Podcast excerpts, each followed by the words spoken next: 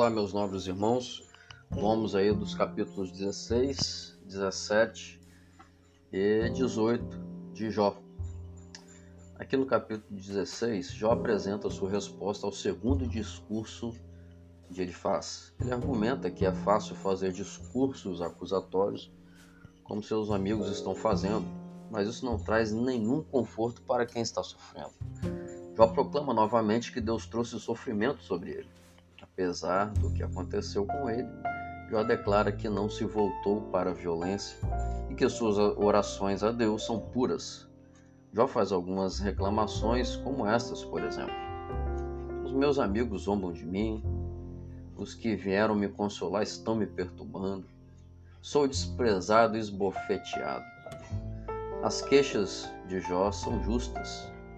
Seus amigos, que amigos não eram, tem para ele palavras de acusação e desconfiança, e não de esperança. Certamente você tem amigos e certamente você não zomba deles e nem os perturba. Amigos de verdade podem e devem ser sinceros, mas também podem e devem ser portadores de boas novas. Não adianta meramente condenar, é necessário motivar e dar esperança. No capítulo 17, Jó continua respondendo o discurso de Elifaz, ele declara que seu espírito foi abalado por seus sofrimentos e que por e que todos os que o veem ficam horrorizados. No capítulo 1 nós lemos que Jó era íntegro e temente a Deus e se desviava do mal. Aqui no capítulo 17 lemos que as pessoas é, de bem estavam surpresas e perplexos diante de tudo que acontecia a Jó não podiam acreditar no que estava ocorrendo com este homem. De fato, meus amigos, causa surpresa testemunhar o sofrimento de uma pessoa justa, íntegra, uma pessoa que não merece sofrer. Você conhece alguém assim? Gente do bem, que infelizmente sofre injustamente?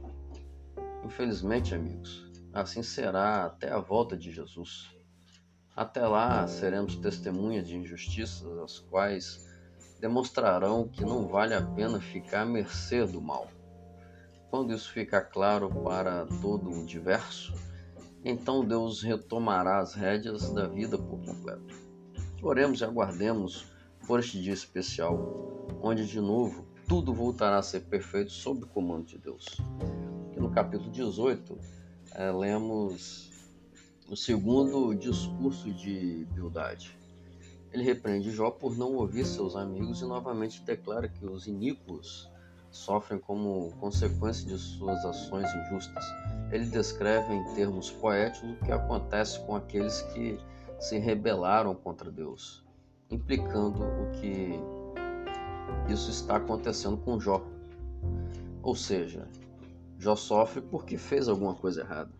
Esse capítulo é um verdadeiro tratado sobre o que acontecerá com os perversos. Essas são algumas ideias mais importantes. O brilho da vida do perverso desaparecerá. Seus passos seguros ficarão vacilantes, ficarão presos em suas próprias emboscadas.